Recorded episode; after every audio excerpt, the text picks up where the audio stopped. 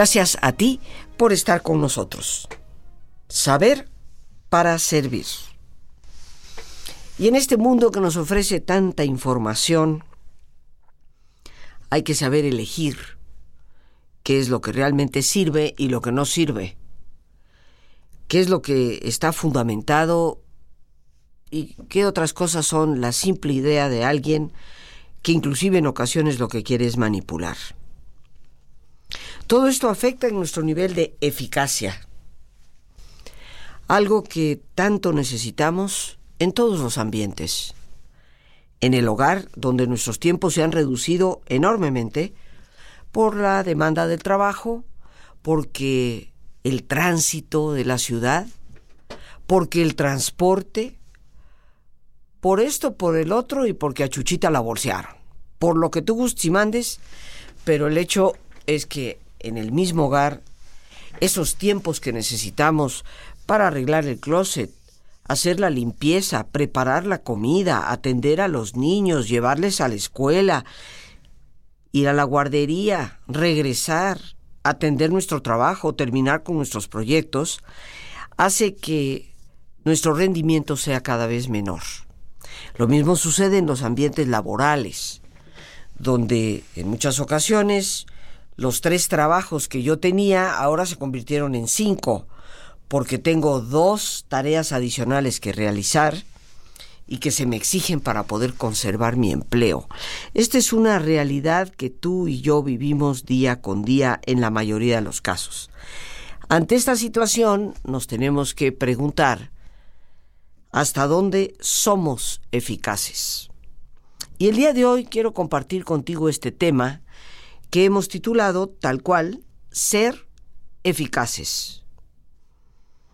Y la eficacia, que es el pilar para poder serlo, consta de una serie de aptitudes y también de actitudes, pero sobre todo de un balance, de un equilibrio en todo aquello que nos lleva a ser verdaderamente eficaces. Eficacia viene del latín eficacia. Y la eficacia es la capacidad de alcanzar el efecto que se espera o se desea tras la realización de una acción.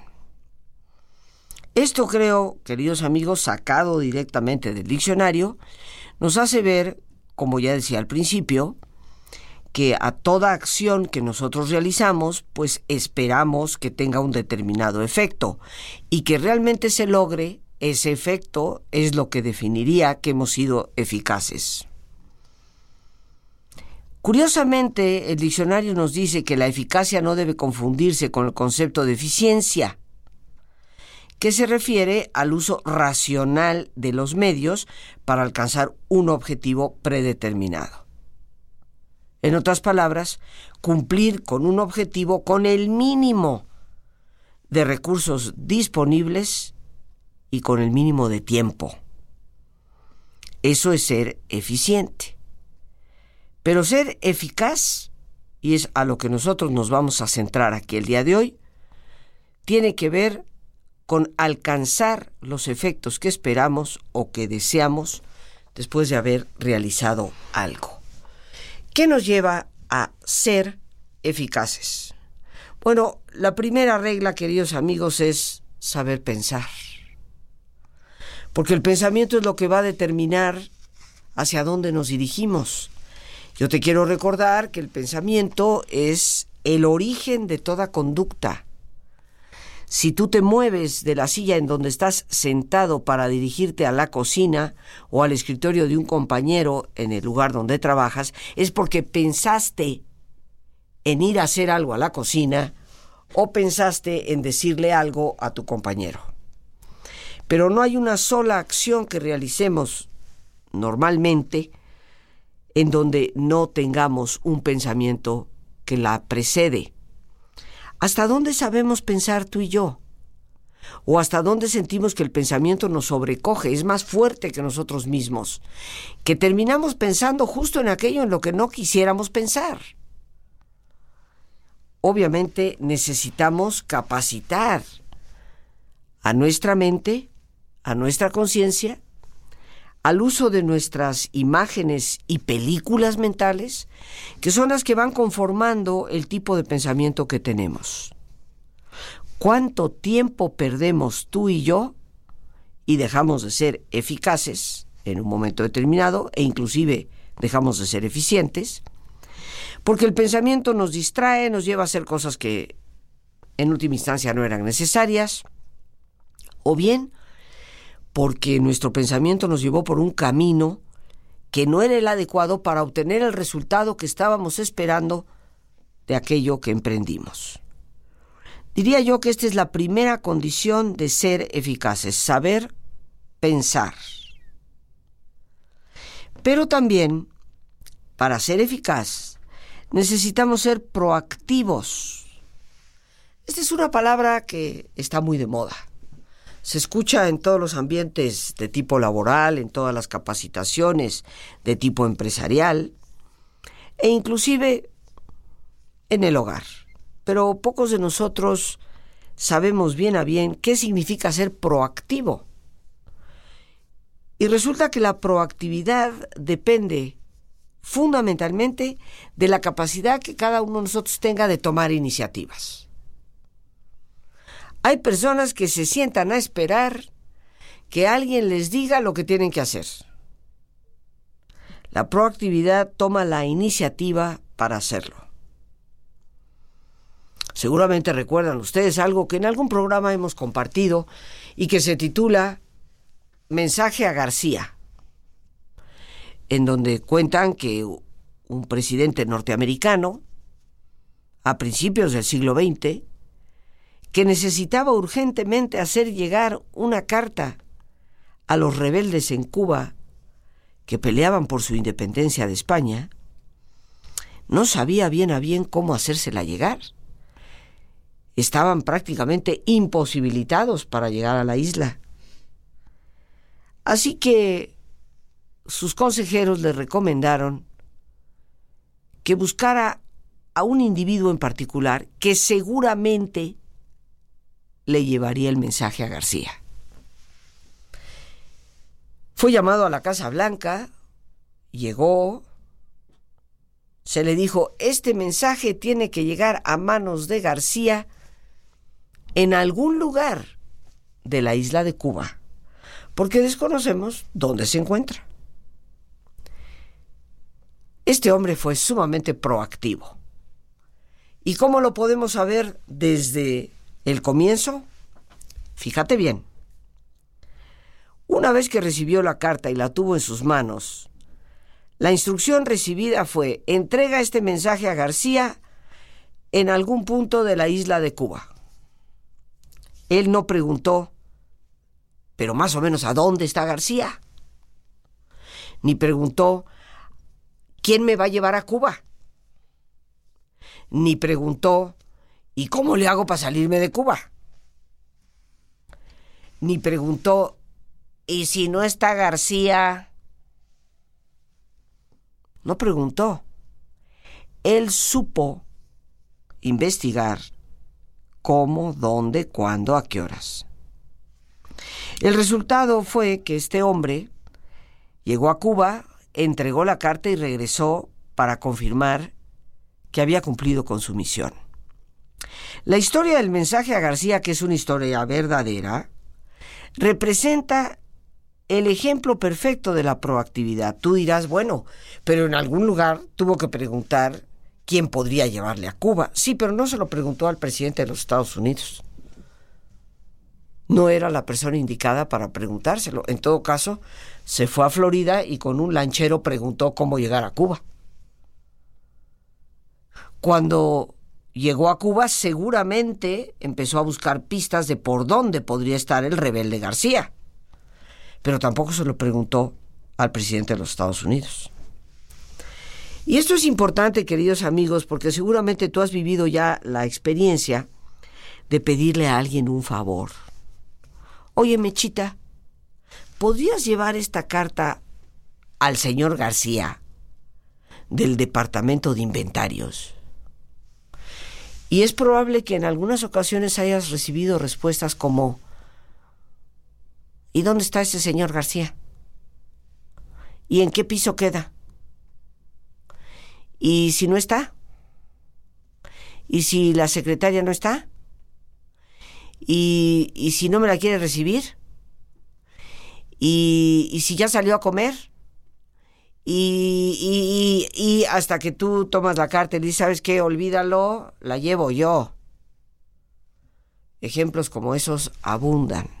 Pues precisamente cuando la persona es proactiva, no hay necesidad de decirle, dame la carta que la llevo yo.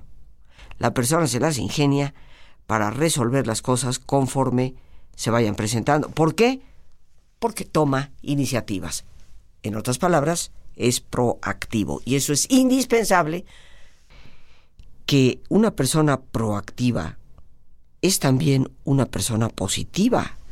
Porque si la persona no tuviera en un momento determinado la capacidad de pensar positivamente, ella solita se pone la trampa para decir no se va a poder, y empezaría con esa retaíla de preguntas a dónde, cómo, cuándo, y si me dice que no, y si me dice que sí, y si no está.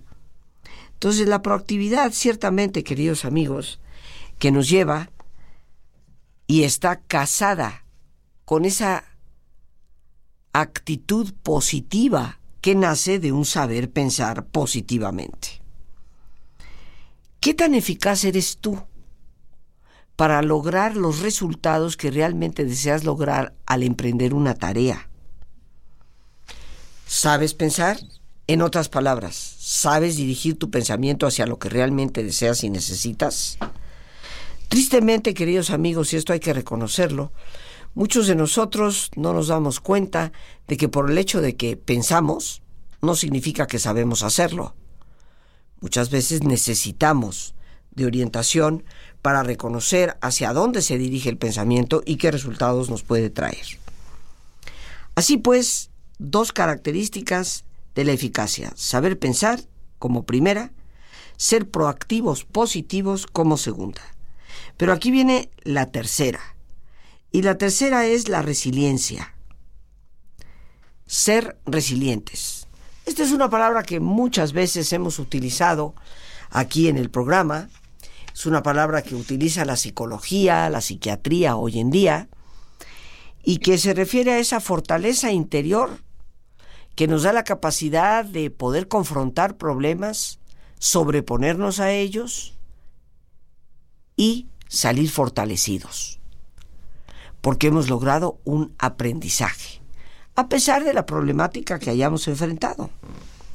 La resiliencia es, desde mi perspectiva, una forma muy moderna, muy científica, de hablar de la fortaleza interior, que nos permite transitar por las tormentas salir adelante y crecer.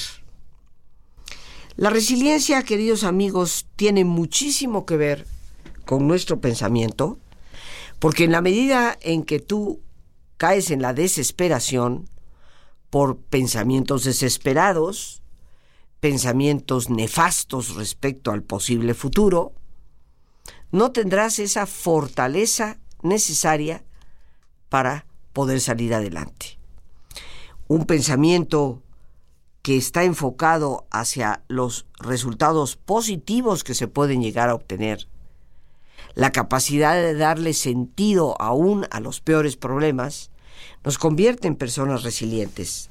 Pero la resiliencia es necesaria porque para ser eficaces vas a tener que confrontar y sobreponerte a muchos, muchos problemas.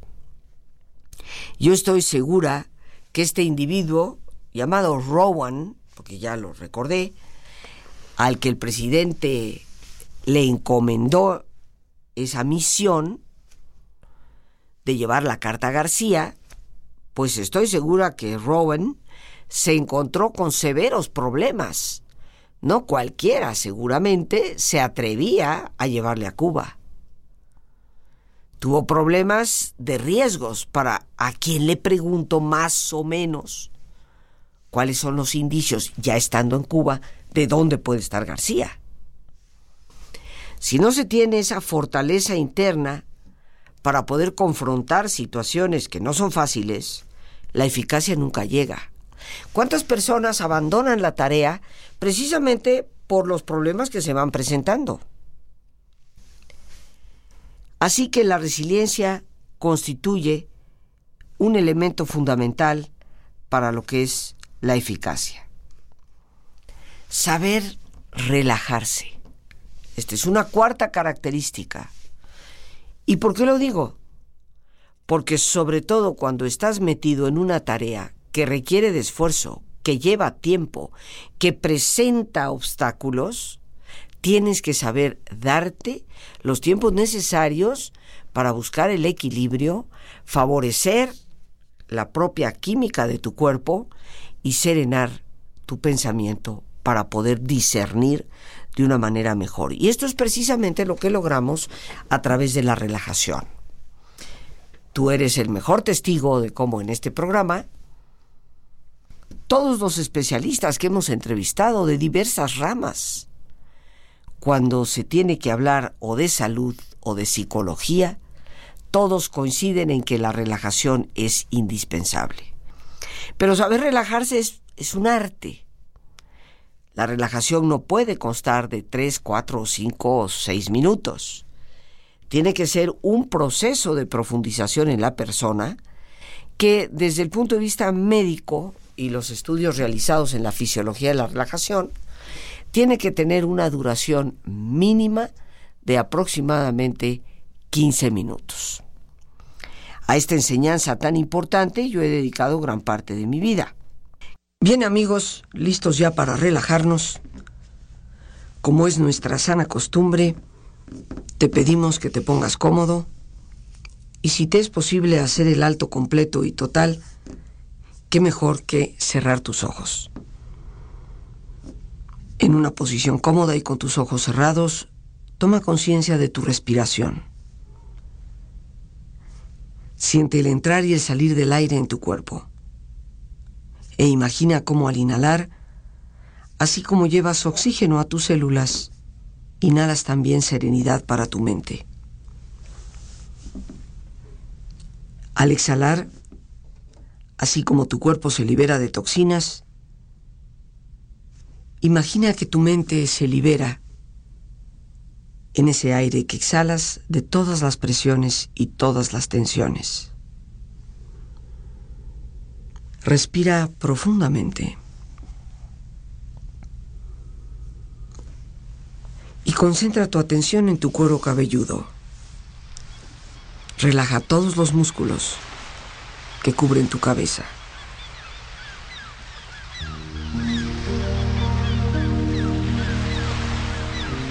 Relaja tu frente, tus párpados, tus mejillas toda la piel que cubre tu cara.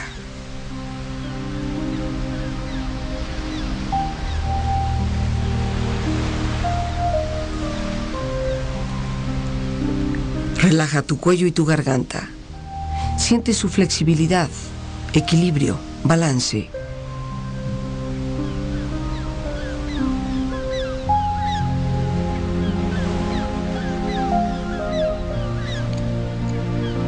Relaja tus hombros, brazos y manos, así como tu espalda. Siente una agradable sensación que relaja todos los músculos en estas partes de tu cuerpo.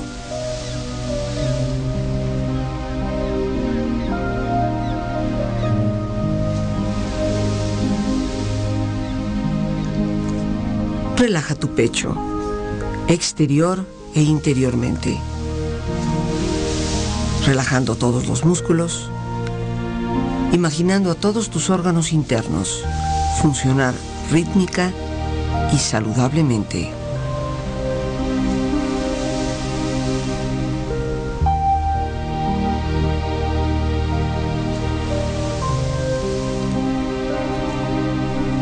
Relaja tu abdomen, exterior e interiormente.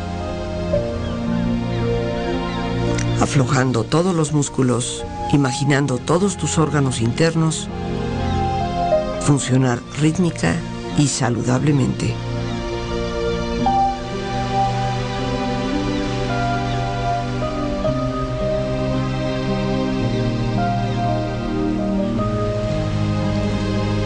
Relaja tus muslos, tus rodillas, Siente la piel, la vibración de la piel en estas partes de tu cuerpo.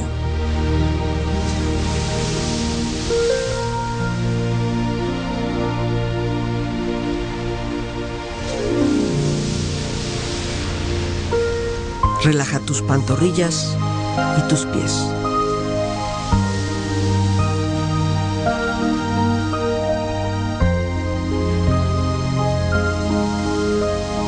Con tu cuerpo profundamente relajado, proyecta en tu mente la imagen de un lugar ideal para descansar.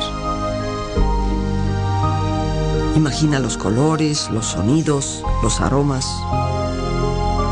Es un lugar de belleza y de paz. Siente estar ahí y disfrútalo.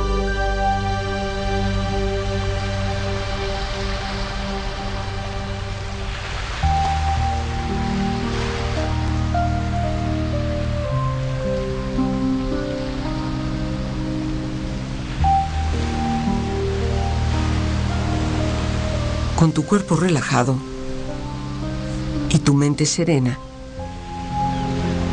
reflexiona.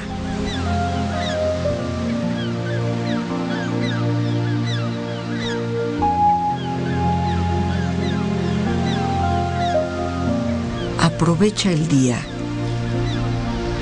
No dejes que termine sin haber crecido un poco, sin haber sido un poco feliz, sin haber alimentado tus sueños.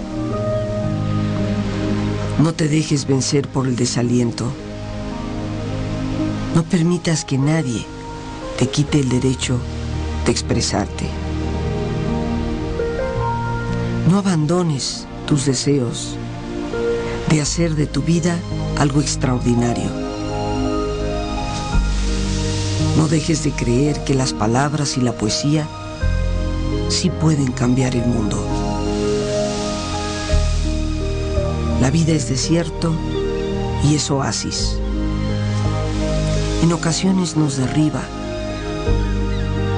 pero también nos convierte en protagonistas de nuestra propia historia. No dejes nunca de soñar,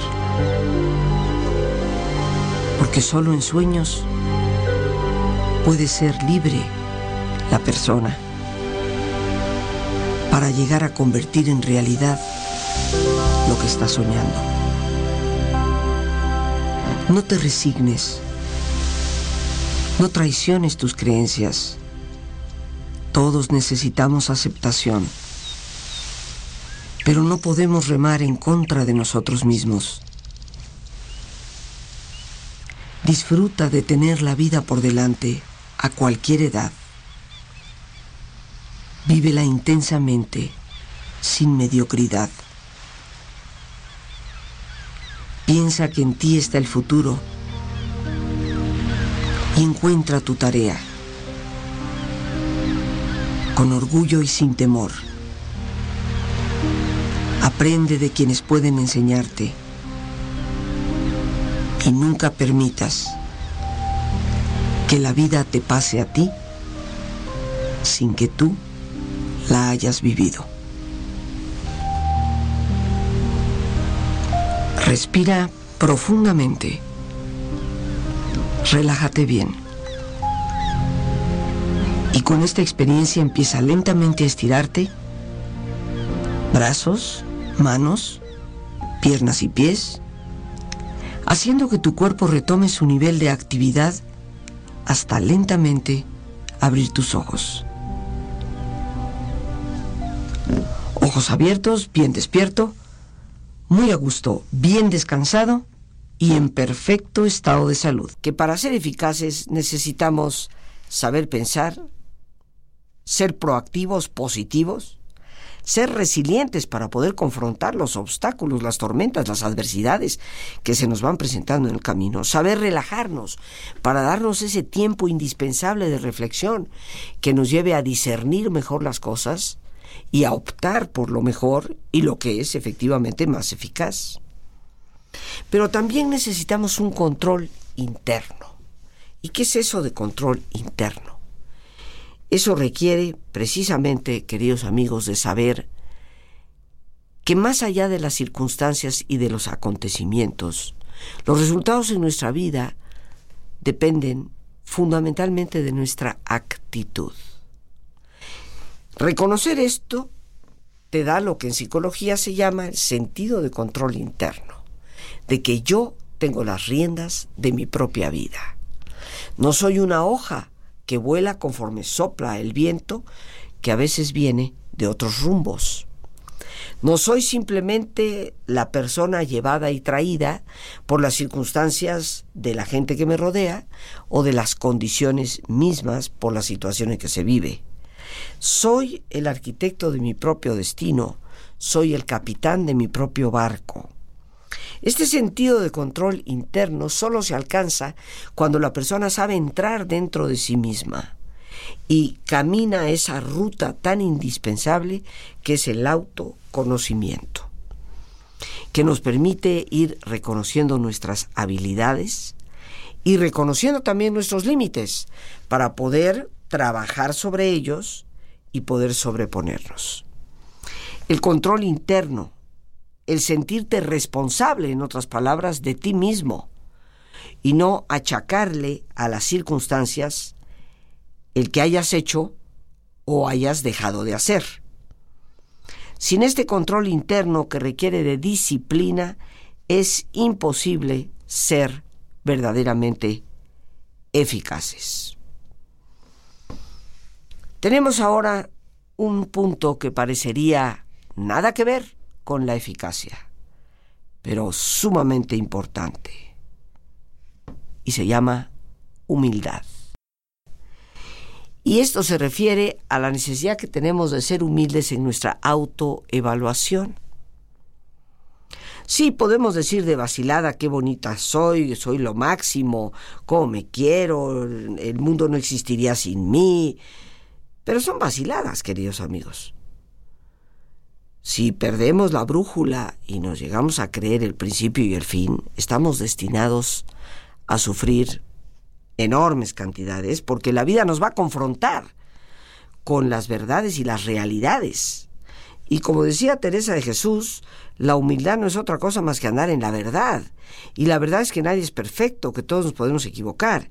Y en términos de la eficacia, ser humildes en la autoevaluación nos ayuda a poder considerar la opinión de otras personas. Oye, ¿qué te parece este proyecto? ¿Cómo lo ves? Nos ayuda a reconocer cuando necesitamos ayuda, cuando necesitamos recurrir a alguien para pedirle una orientación, para pedirle a alguien un buen consejo. La humildad, creo yo, es la madre de todas las demás virtudes porque el que no es humilde está totalmente desubicado, viviendo fuera de lo que es realidad. Y el que vive fuera de la realidad lo único que hace es meterse siempre en problemas. Conservar esa humildad en nuestra autoevaluación. Saber que eso que hemos logrado eficazmente es tan solo un nuevo reto para el futuro siempre ser mejores. Como decía el gran teólogo húngaro Ladislaus Boros, cada logro es únicamente el inicio de una nueva búsqueda. Y eso es lo que lleva a la persona a crecer. Pero sin humildad no hay para dónde hacerse. O sea que es un ingrediente fundamental de la eficacia. Energéticos, la siguiente. Tenemos que tener fuerza, energía, podrás considerar que el ser proactivo, resiliente, tener control interno ante las determinadas circunstancias que enfrentamos, requiere de energía. Tristemente, hoy en día la gente recurre a toda clase de liquiditos, botellitas, latas, para tener energía. Yo me pregunto, ¿por qué no han sabido encontrarla dentro de sí mismos? ¿Y cómo podemos tener esa energía dentro de nosotros mismos? Yo creo primero que todo procurando vivir en equilibrio, una buena nutrición, hacer ejercicio físico, darnos el tiempo para dormir, todo lo que son las necesidades fisiológicas fundamentales en un ser humano. Cuidar de nuestra salud, pero también involucrarnos verdaderamente con lo que hacemos y disfrutar con ello Porque es obvio que si tú trabajas en algo que te disgusta, es muy poco probable que te sientas pleno de energía realizando eso que haces. Pero ser energéticos tiene mucho que ver con ser eficaces. Porque si hemos definido la eficacia como la capacidad de lograr ese resultado que esperamos, esto implica una ruta de trabajo y de esfuerzo, y esa ruta de trabajo y esfuerzo va a requerir de una energía sostenida. No podemos simplemente dejarnos llevar por la pereza, por la devaluación, sobre todo autodevaluación, o por simplemente la distracción que nos aleja de la verdadera meta que tenemos. Pero persistir en algo, queridos amigos, ser perseverantes, tiene que ver con esa energía que debemos desplegar. Otra característica de la eficacia para ser eficaces. Siempre, siempre, siempre, sin importar la edad, estar aprendiendo cosas nuevas. Porque la manera de hacer las cosas hoy no es igual a la manera de hacerlas ayer. Si no tenemos información actualizada, nos vamos quedando rezagados. Nos empezamos a complicar la vida. Y algo, en este caso, porque rara vez hablo de las amas de casa, y yo las quiero tanto porque sé que con tanta paciencia me escuchan, a veces mientras están picando ahí la cebollita y preparando ricas cosas para la familia. Pero precisamente en ese espacio mágico que es la cocina, siempre estar aprendiendo es importante. Si te pones a pensar cómo se hacía la cochinita pibil hace 40 años a cómo se puede hacer ahora, sí, siempre habrá quien diga, no, es que no es lo mismo, aquella cochinita enterrada en la tierra, como se hace en la tradicional Yucatán. Pues sí, ojalá todos tuviéramos un jardincito donde hacerla y el tiempo necesario para que se quede la cochinita ahí un par de días, cocinándose bajo la tierra. Pero la realidad es que hoy en día hay métodos mucho más eficaces, también mucho más eficientes, con los que podemos lograr ese exquisito platillo. Entonces pongo como ejemplo las técnicas de cocina. Conozco muchas personas que saben cocinar como los mismos ángeles y saben perfectamente bien que los métodos de preparación, de cocción, de refrigeración que se tenían hace 20 años, pues no son los mismos de ahora. Y que hoy se puede uno ahorrar muchísimo tiempo, siendo por lo tanto más eficaz. Pero ¿qué pasa si dejamos de aprender? Pues dejamos de obtener esa información que nos mantiene plenamente al día y nos da la capacidad de poder hacer las cosas de una manera mejor, más rápida, más sencilla, logrando ser mucho más eficaces que en otros momentos. Y por último, queridos amigos, confianza en la capacidad de otras personas. Tú dirás, bueno, pero para yo ser eficaz, tengo que hacer las cosas yo. Sí, queridos amigos, pero no somos islas flotando aisladamente en el océano de la vida. Estamos de una forma u otra interconectados. Y siempre, en todo momento, como Rowan cuando llegó a Cuba, tuvo que confiar en quien le proporcionó el transporte para poder hacerlo. Si perdemos la confianza en la capacidad que otra persona puede llegar a tener, estamos verdaderamente perdidos, porque siempre nos vamos a necesitar unos a otros. Habrá quien diga, pero Rosita, ese ha sido mi gran malestar. La confianza me ha llevado a que las personas no cumplan y sea yo quien quede mal. Obviamente tenemos que saber supervisar ese trabajo cuando parte de ese trabajo que nos corresponde lo está haciendo otra persona, porque es necesario que lo haga. Pero más allá de esa supervisión, debemos de alentar y confiar.